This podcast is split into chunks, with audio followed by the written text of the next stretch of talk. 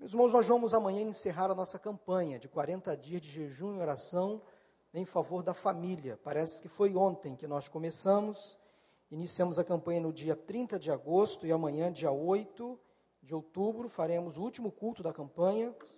Neste período de campanha, Deus falou-nos tremendamente. Eu tenho certeza que você foi abençoado, que Deus trouxe um renovo, um conhecimento novo. Eu tenho certeza que você foi impactado não só pelas leituras do livro, mas também pela participação aqui nos cultos, por aquilo que você colocou diante do Senhor como propósito de jejum e oração. E amanhã encerra esta nossa caminhada.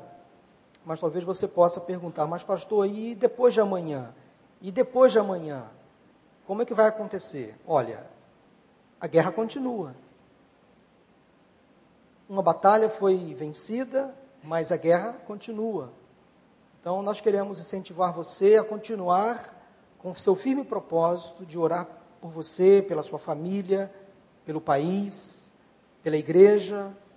A campanha de jejum e oração, o nosso despertar para as coisas de Deus, ele não pode ser interrompido. Então, o nosso desejo, a nossa oração é que você continue caminhando ao lado do Senhor, buscando santidade buscando mais comunhão com Ele, lendo a Bíblia e estando a par daquilo que acontece na sociedade. A leitura do livro nos trouxe uma reflexão muito interessante. Temas muito importantes para o cotidiano foram aqui debatidos. Pessoas que não puderam estar aqui no templo leram em casa, no trabalho.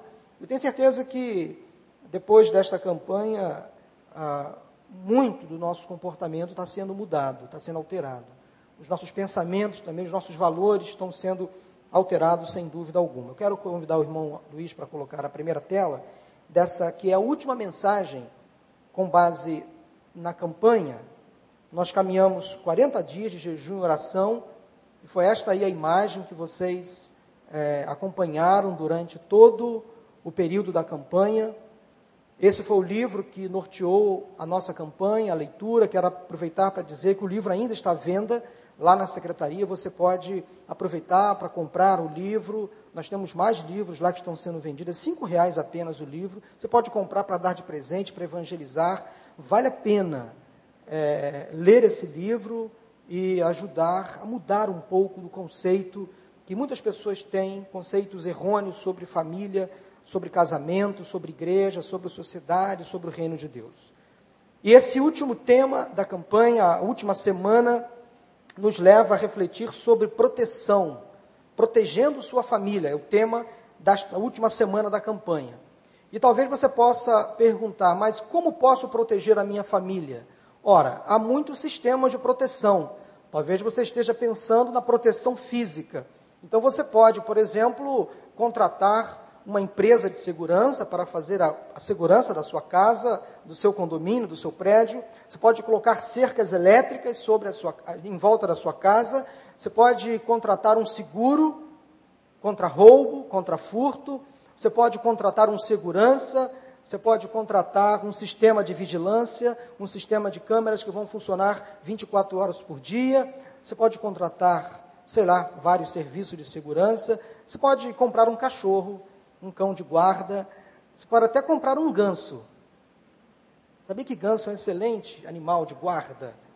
Então você pode comprar um ganso, se você não puder comprar um cachorro, se você tem alergia a cachorro, você pode comprar um ganso. Ele vai ficar ali tomando conta da sua casa, e o primeiro que colocar o pé, ele vai em cima, vai dar uma peitada e vai colocar para correr. Então cuidado com o ganso. Ganso é um excelente animal de guarda, uma ave de guarda, claro, né? Então você pode pensar em várias possibilidades para proteger a sua casa. Agora, há outros meios não muito convencionais para você proteger a sua família, sua casa. Ah, talvez esteja um pouquinho claro o data show, mas naquele, naquela imagem ali à esquerda, como proteger sua casa, há uma grande ratoeira e ali um, um ladrão, um homem qualquer que tentou entrar na casa e foi pegar ali, pisou na gatoeira, na ratoeira Falei gatoeira, né? Mas também é um gatuno, não deixa de ser. Não sei se existe a palavra gatoeira, mas serviu para pegar esse indivíduo aí. Talvez um cachorro forte, aí são, é um cachorro mutante, né? São três ou cabeças ali, mas é só uma brincadeira. Então, há meios não muito convencionais para você proteger a sua família, mas você pode utilizar de um meio bíblico, que eu vou falar agora, para proteger a estrutura física da sua casa. Também a estrutura emocional, também a estrutura material. Então a palavra de Deus nos fornece ferramentas para toda a segurança da nossa casa permanecer tranquila. Quando você vai dormir, por exemplo, você, eu particularmente faço isso, tenho esse hábito de fazer a ronda na minha casa, né? E eu verifico lá se as portas estão fechadas, se as janelas estão fechadas, eu sei os pontos vulneráveis da minha casa, eu sei por onde um ladrão poderá ou poderia entrar, então eu fico muito atento. Mas quem sabe você nesta noite precisa realmente fechar as brechas da sua casa, da sua família. Não necessariamente para a entrada de ladrões, de pessoas que vão ali, tem, sabe, quem sabe, fazer o mal à sua casa, à sua família, mas principalmente guardar e proteger o lado espiritual da sua casa, o lado emocional da sua casa. Abra sua Bíblia, você pode acompanhar também a leitura que está sendo projetada aí, em Mateus 7, 24 a 27. Quero convidar você a ler esta passagem comigo. Você pode abrir a Bíblia ou, se preferir, pode ler comigo aí no Data Show. Vamos todos juntos, a uma só voz? Está dando para enxergar daí? Vamos juntos? Portanto, quem ouve estas minhas palavras e as pratica é como um homem prudente que construiu a sua casa sobre a rocha. Caiu a chuva, transbordaram os rios, sopraram os ventos e deram contra aquela casa, e ela não caiu, porque tinha seus alicerces na rocha. Mas quem ouve estas minhas palavras e não as pratica, é como um insensato que construiu a sua casa sobre a areia. Caiu a chuva, transbordaram os rios, sopraram os ventos e deram contra aquela casa, e ela caiu, e foi grande a sua queda. Esse texto faz parte de uma conclusão de um sermão, o mais conhecido sermão pregado por Jesus, o chamado Sermão do Monte. Ele concluiu o Sermão do Monte contando então esta parábola do homem prudente e do homem imprudente, ou do homem insensato. Então Jesus Cristo reúne seus discípulos, uma grande multidão, e faz uma comparação entre esses dois homens. E nós podemos então extrair desse texto algumas lições muito preciosas para a nossa vida, para a proteção da nossa casa, do nosso lar e da nossa família. Em primeiro lugar, quero deixar claro para você que a nossa família, a nossa vida, a nossa igreja, o nosso futuro, eles devem estar sustentados firmemente na rocha que é Cristo Jesus. Firme sua família, sua vida, seus projetos, sua empresa, seus estudos, sua vida espiritual, firme você. Se firme na rocha que é Cristo Jesus. E o prudente edifica então a sua casa sobre a rocha. Aquela imagem ali está um pouco turva, talvez, para alguns, mas é uma casa literalmente construída sobre uma rocha. É uma foto tirada. E é uma casa construída sobre uma rocha. O prudente edifica sua casa sobre a rocha, sobre a rocha firme. Assim, quando vem a chuva, quando vem os ventos fortes, nada pode abalar uma casa sustentada numa rocha, numa estrutura muito firme. Se você já construiu a sua casa, se você já viu a construção de uma casa, você vai observar muito bem que a primeira coisa que se faz para construir uma casa ou um prédio é cavar um buraco. É cavar um buraco. E a esses buracos nós chamamos de sapatas. E a pessoa que cava o buraco para ser colocado a estrutura da casa, ele tem que cavar, cavar, cavar, até encontrar terra firme. Até encontrar uma estrutura muito sólida para sustentar o peso daquela construção. Então, quando o construtor alcança, encontra terra firme, ali sim, ou uma rocha, ali sim ele pode colocar o cimento que vai servir de sustentação, de esqueleto daquela obra. A nossa casa deve estar sustentada na rocha que é Cristo Jesus, pois quando surgir a tempestade, os ventos fortes, ela não vai se abalar, pois ela estará firmemente sustentada. Meus irmãos, assim são aqueles, Jesus faz a comparação, aqueles que ouvem e praticam os ensinamentos de Cristo. Uma coisa é você vir à igreja, participar dos cultos, frequentar a escola bíblica ou um grupo de comunhão, ouvir, ouvir, ouvir os ensinamentos, mas ao sair dali você esquece tudo, sofre de uma amnésia espiritual e não lembra mais de nada e não coloca em prática aquilo que você acaba de ouvir. Não é vida prudente, não é atitude de um crente prudente, porque o crente prudente é aquele que ouve, absorve imediatamente passa a colocar em prática os ensinamentos que adquire na casa de Deus, ou, ler, ou, ou, ou ao ler a palavra do Senhor. Quando as lutas e as tribulações da vida surgem, se nós estivermos sustentados na rocha que é Cristo, elas vão surgir porque são pertinentes a qualquer um de nós, mas nós não seremos abalados. O homem prudente edifica a sua casa, a sua vida o seu futuro, os seus negócios sobre a rocha que é Cristo Jesus. O homem que ouve a palavra de Deus e coloca em prática é um homem prudente, é uma pessoa prudente. Obedecendo a palavra, estamos edificando a nossa casa na rocha que é Cristo Jesus. E rocha é lugar firme, é lugar seguro. Podem vir as tribulações, tempestades, lutas, problemas, que a nossa vida não será abalada se ela estiver firme na rocha que é Cristo Jesus. O Senhor sempre dará um escape, uma saída. Ele sempre caminhará conosco. É importante que Deus não vai livrar você dos problemas e das lutas. Ele vai caminhar ao seu lado. Ele vai fazer você vencer as dificuldades da vida. Então, o prudente edifica a sua casa sobre a rocha e o insensato edifica a sua casa sobre areia. Jesus fala de um homem insensato ou imprudente que constrói a sua casa de maneira a não ter muitas preocupações. Não constrói uma base, não cava um buraco para sustentar a estrutura daquela casa. E aí ele constrói uma casa sobre areia, não tem sustentação alguma. Quando vem os ventos, quando vem a chuva forte, aquela casa facilmente é derrubada.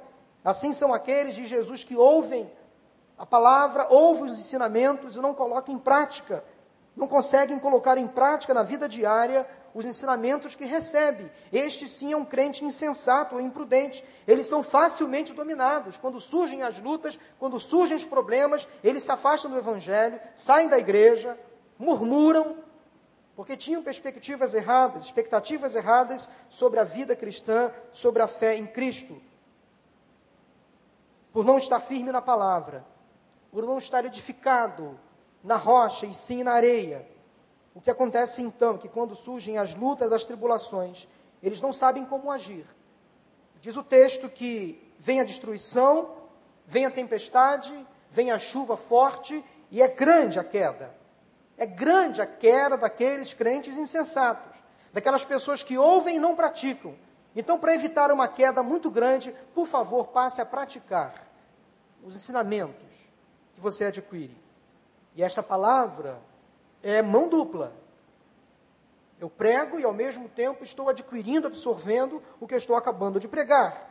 Interessante, meus irmãos, que das duas pessoas, dos dois homens colocados por Jesus na parábola, os dois construíram uma casa. Um na rocha e outro na areia. Os dois receberam a chuva. Os dois foram vítimas de uma enchente, de um temporal, de vento forte.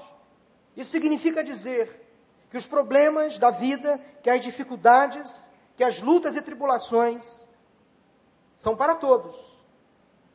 O sol nasce para todos. A chuva cai para todos. De modo que é um engano pensar que se você se converter, você não vai ter mais problemas. É engano pensar.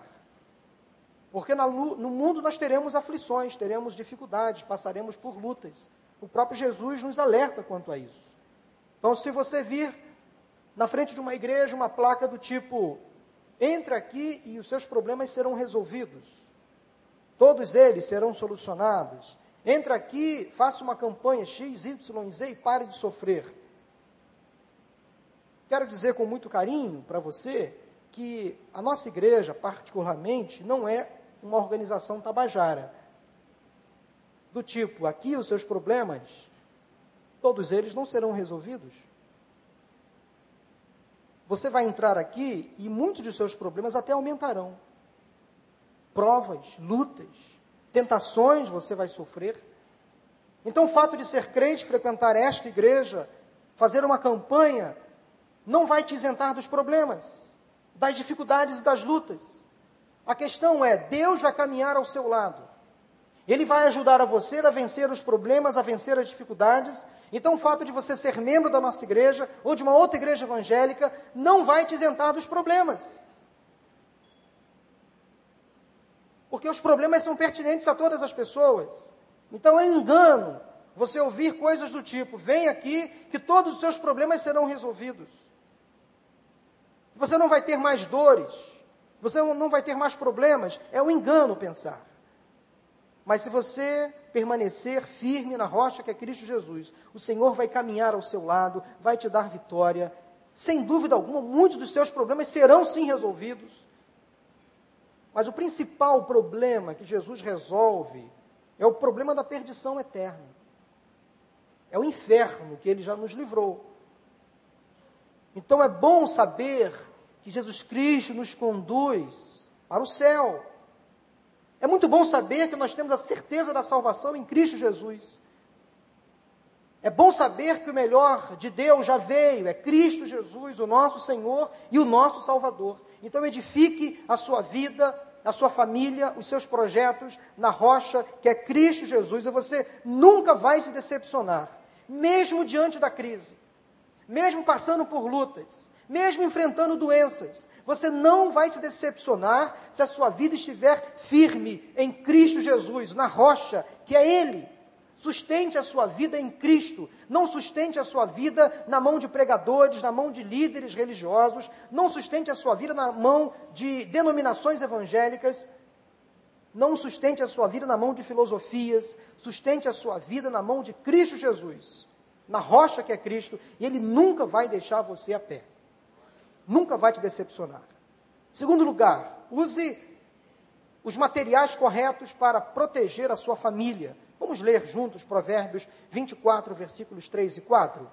Com sabedoria se constrói a casa e com discernimento se consolida.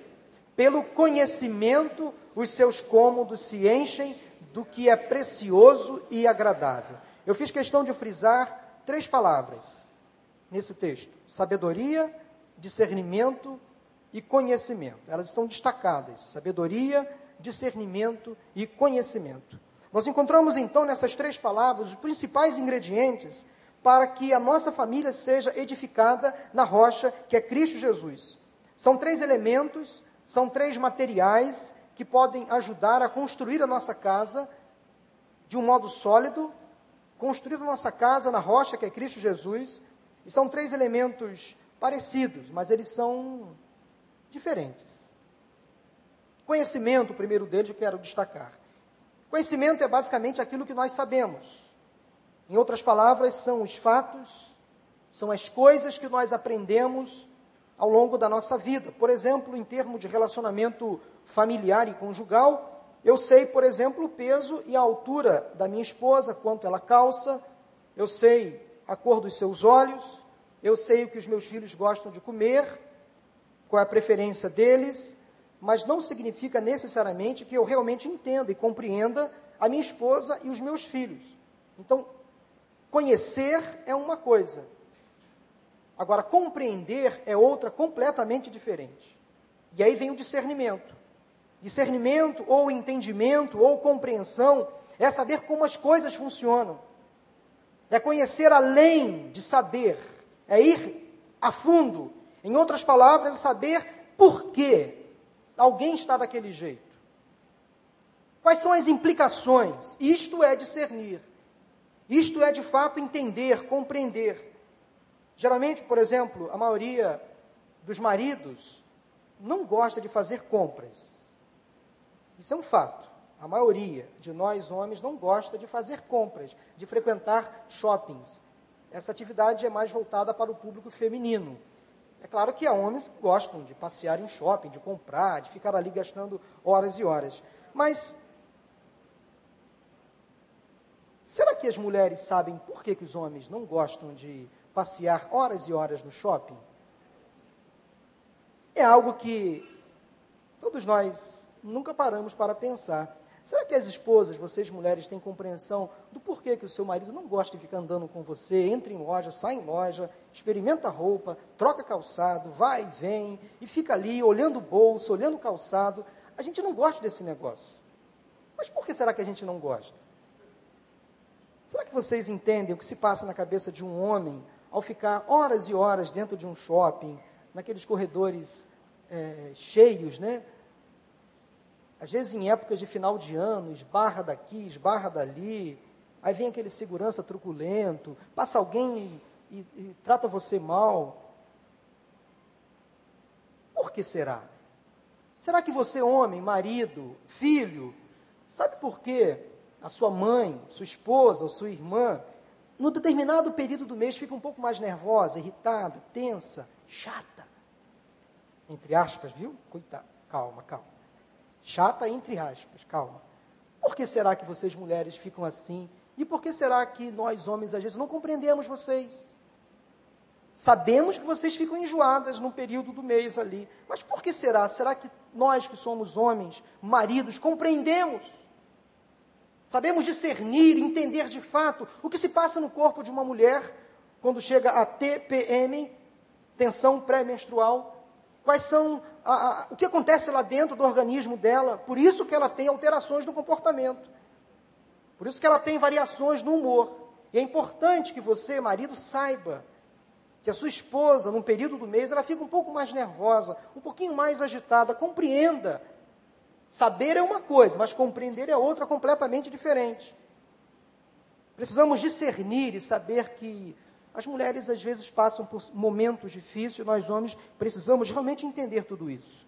Tem casamentos, sabiam vocês, que fracassam aí exatamente neste ponto, porque maridos não conseguem compreender, discernir que a mulher é diferente dele, em quase todos os sentidos.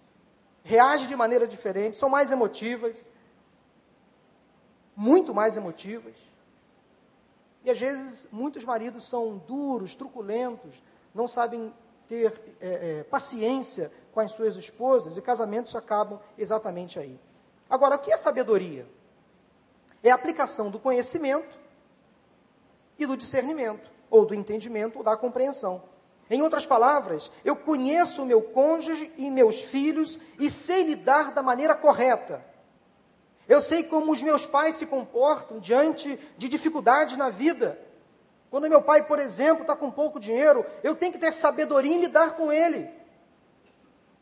Isto é sabedoria. Posso ainda ter entendimento dos porquês, de como as coisas funcionam lá em casa, é como saber lidar com os problemas, com as dificuldades da vida.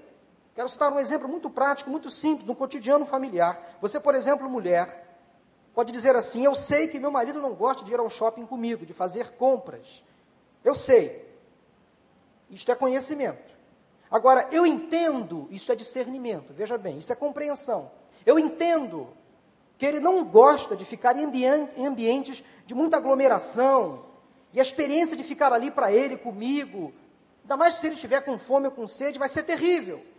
Eu até compreendo que para ele é muito difícil me acompanhar por algumas horas no shopping. Isto é discernimento. Então eu sei que ele não gosta, agora eu passo a discernir a compreendê-lo um pouquinho melhor. Agora, como usar o conhecimento e o discernimento com sabedoria? Sabe como? Como você aplica na vida do seu marido, na vida da sua família, a sabedoria? Estou apenas citando um exemplo do ponto de vista feminino, apenas isso. Por exemplo, vou dizer ao meu marido que para mim a sua presença é fundamental. Eu vou ao shopping, mas sem ele não é a mesma coisa. Olha a sabedoria aí, mulher. Eu gosto da sua companhia. Ele me transmite segurança, me conforta. Se eu tiver alguma dúvida ao escolher um produto, uma roupa, ele vai me ajudar. Olha a sabedoria sendo utilizada para atrair o seu marido para junto de você, trazê-lo para junto de você. Quer mais um exemplo? Vá anotando aí, viu? Posso também tentar evitar ir ao shopping em um horário, num período ou numa época onde ele esteja muito lotado. Vamos num outro horário, num outro período, numa outra época. Sabedoria. A mulher sábia edifica a sua casa, a tola destrói. Robson Atamar está muito atento a esse ponto do sermão. Olha outro exemplo. Posso também, como esposa sábia, otimizar o tempo das compras. Evitar complicações, exageros, compras desnecessárias. Eu foco uma loja e vou nela diretamente. Não fico zanzando, zanzando pelo shopping. Olha aí. Podemos, aí a mulher com todo carinho fala assim para seu marido: bem, amor, benzinho. Podemos também, antes ou após as compras, relaxar um pouquinho, tomar um café, fazer um lanche, assistir um bom filme. Olha aí que programaço. Né? Então, olha só estratégias de sabedoria para você usar na sua casa, na sua família. Foi apenas um exemplo, viu? Então você pode conhecer, você pode discernir e você pode ser sábia. Então, use os materiais corretos para proteger a sua família. De que forma? Conhecimento, discernimento e sabedoria. Vamos repetir? Conhecimento. Ok? Está claro? Confundir? Não? Então, por favor, aprenda a conhecer a sua família, o seu cônjuge, aprenda a conhecer os seus filhos, aprenda a conhecer os seus pais, os seus irmãos. Todos nós temos família. Aprenda a discernir, a compreender, a entender o que se passa na cabeça deles e haja com sabedoria, tenha estratégias sábias, corretas, edificantes, para você levar harmonia, paz à sua casa, à sua família. O princípio da aplicação do conhecimento, da sabedoria e do discernimento pode ser aplicado em muitas situações, nos mais variados relacionamentos. Agora, obter conhecimento, sabedoria e discernimento não é fácil, mas vale a pena o esforço.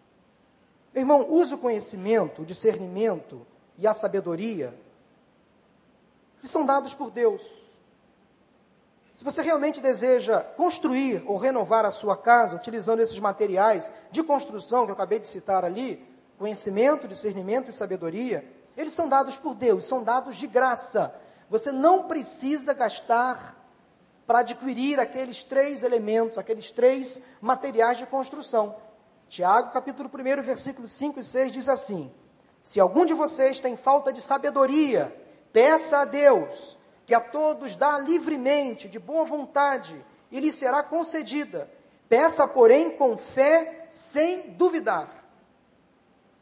Sabedoria, discernimento, conhecimento, Deus dá de graça, só você pedir. Clame a Ele com fé, com perseverança, e Ele vai atender a sua oração. Cuidado também com o que entra em sua casa.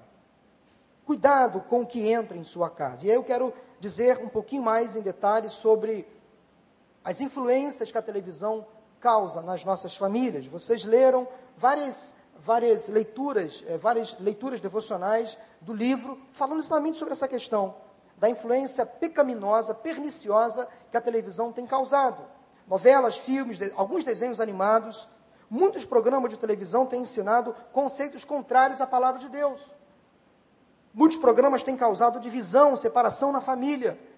Quando a televisão é ligada, cessa o papo, cessa a conversa, cessa o diálogo, porque todos querem assistir a televisão. E aí, quando termina a televisão, quando termina o programa, todos estão cansados, com sono, cada um vai para o seu quarto, para a sua cama, e cadê o diálogo? Cadê o consenso? Cadê o acordo? A resolução dos problemas?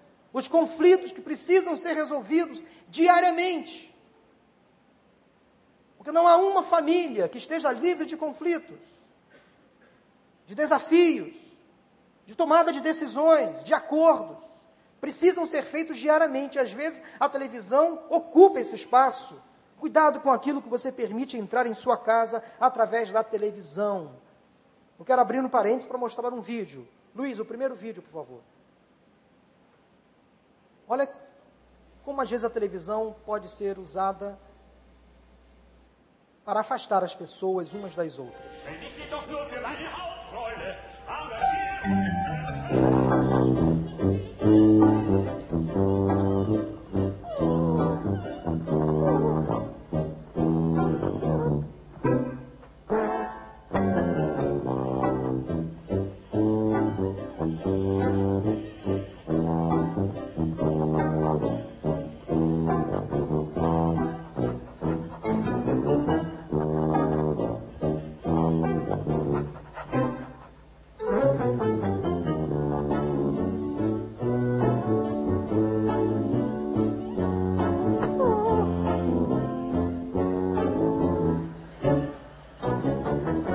Muchas cosas que puedes hacer en lugar de ver tanto la televisión.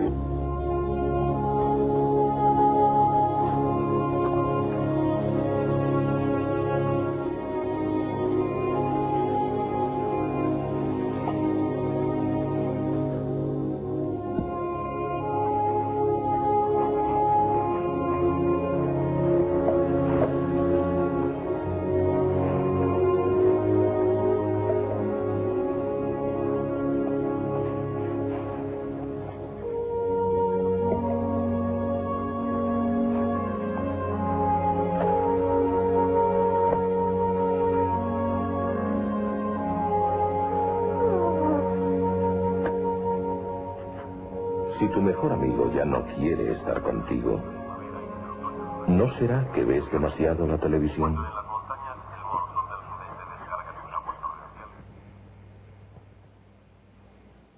Entenderam a história? Entenderam a aplicação dela no nosso contexto? Claro que aquele cachorrinho simboliza, pode simbolizar eu, você, os seus filhos. Às vezes a televisão tira o acesso ao diálogo, à atenção, ao carinho, TV pode destruir relacionamentos.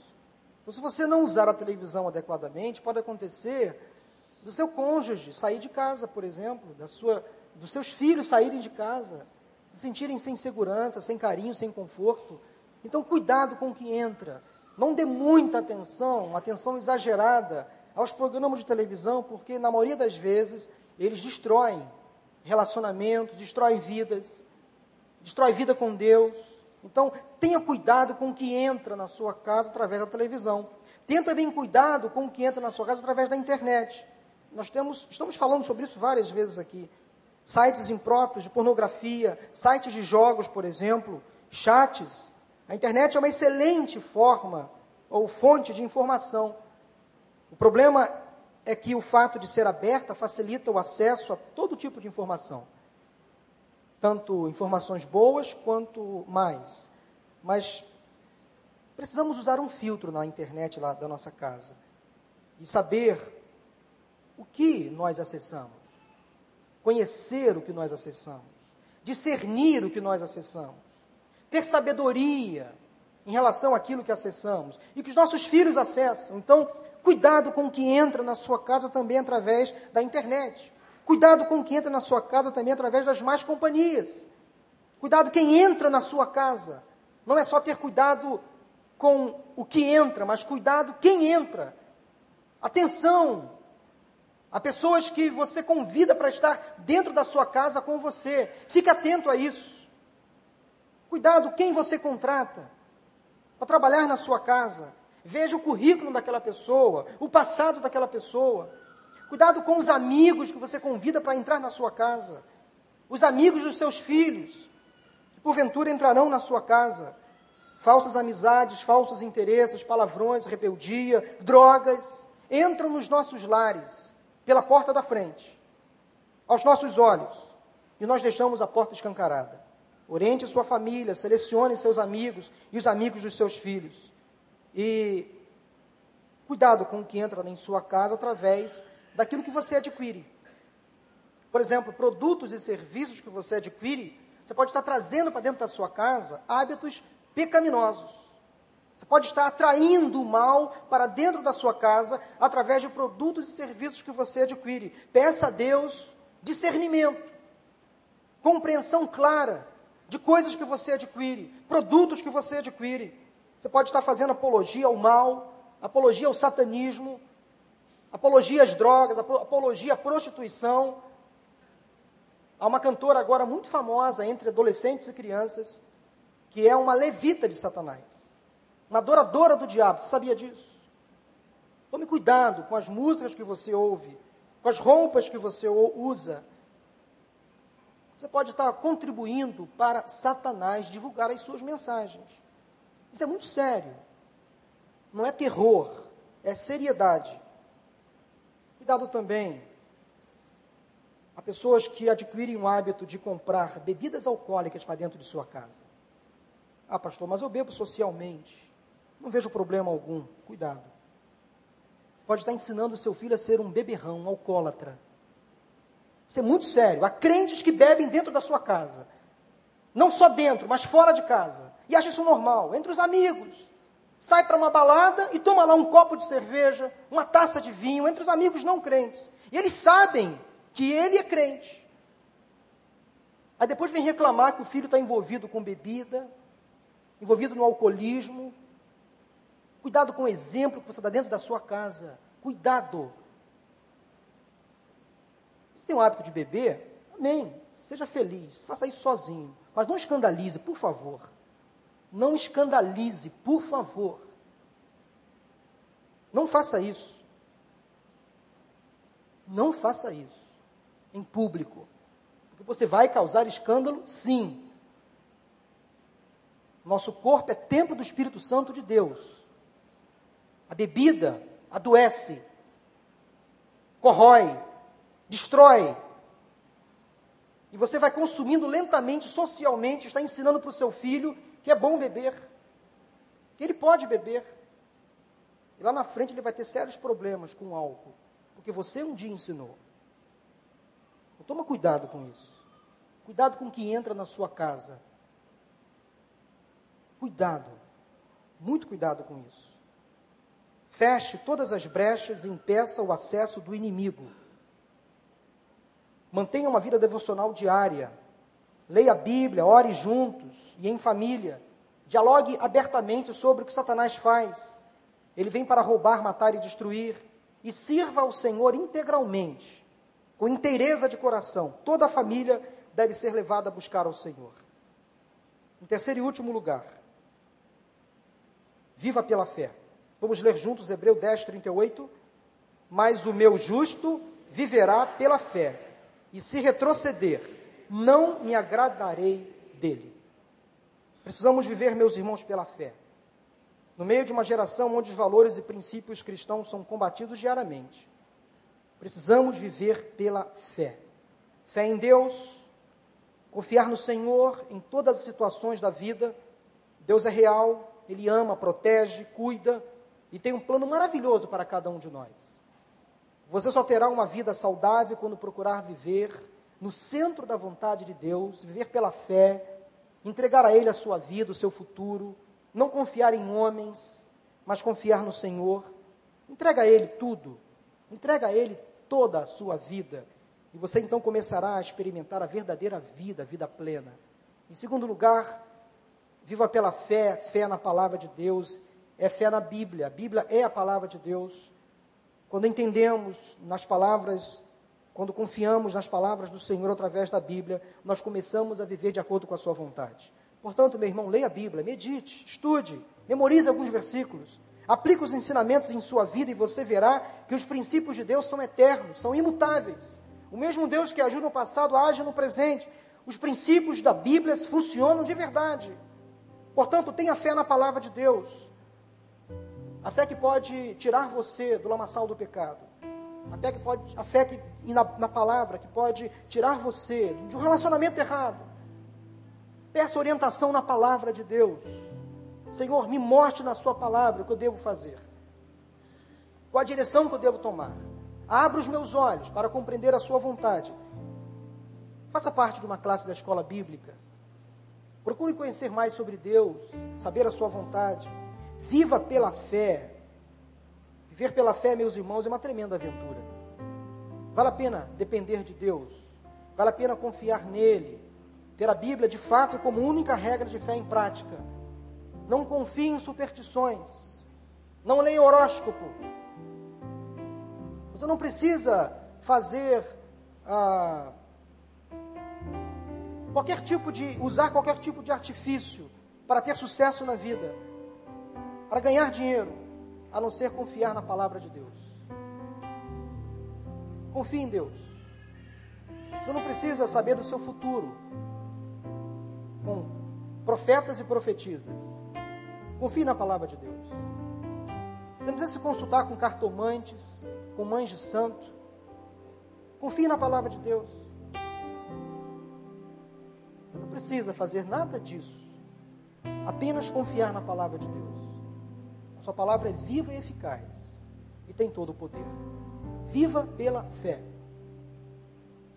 Aí você vai construir de fato uma casa sólida, uma família consistente na rocha que é Cristo Jesus. Somente Deus e a Sua palavra poderão proteger nossas casas, nossas famílias, agindo com conhecimento, com discernimento, com sabedoria, tendo Cristo como alicerce, como base principal, teremos, meus irmãos, famílias verdadeiramente protegidas. Nós estamos encerrando a nossa campanha, mas como disse, a luta continua, companheiros. Temos mais dificuldades a vencer pela frente. Não desista de lutar pela sua vida, pela sua família. Em quem você tem colocado a sua fé? Há um novo vídeo que quero passar para vocês muito rápido. Em quem você tem colocado a sua fé?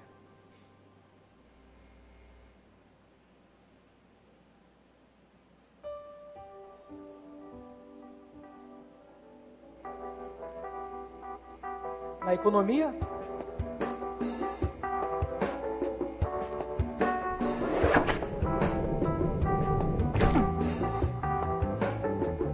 A sua vida, a sua fé, a sua casa está sobre o seu trabalho?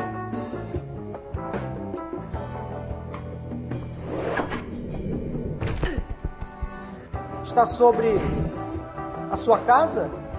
A estrutura que você tem? Seus relacionamentos? Sobre a sua felicidade? Segurança? Identidade? Ou sobre a sua sanidade, nada disso pode sustentar você. Nem a sua vida, nem a sua fé. Só há uma pessoa que pode sustentar você.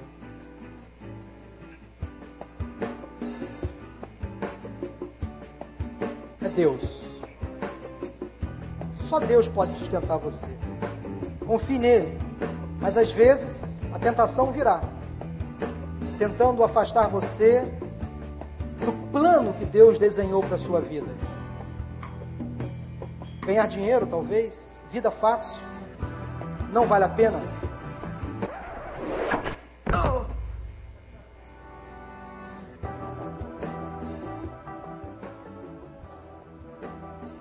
Vida sólida, vida firme ou queda, ou tropeço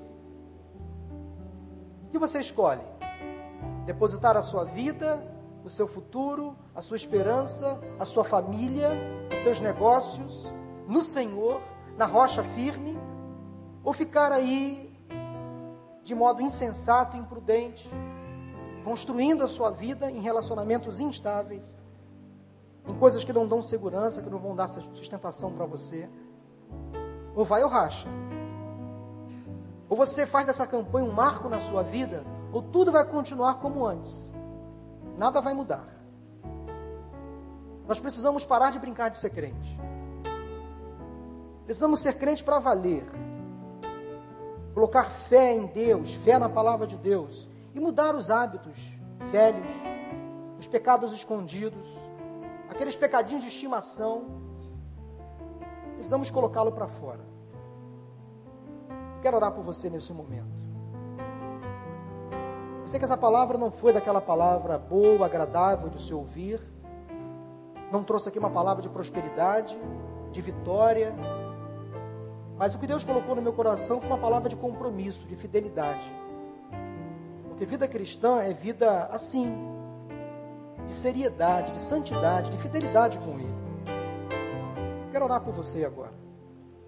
Quero convidar você a orar individualmente, antes da minha oração, pedindo perdão por pecados que você tem cometido, por falhas, por omissões. Quem sabe você tem procurado se sustentar em coisas vãs, em coisas que não vão levar você para o céu. Mas o meu convite é você nesta noite depositar a sua vida, a sua esperança no Senhor.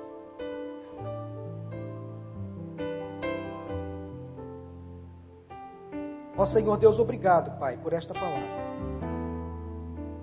Sabemos que é um discurso duro de se ouvir e também de se falar.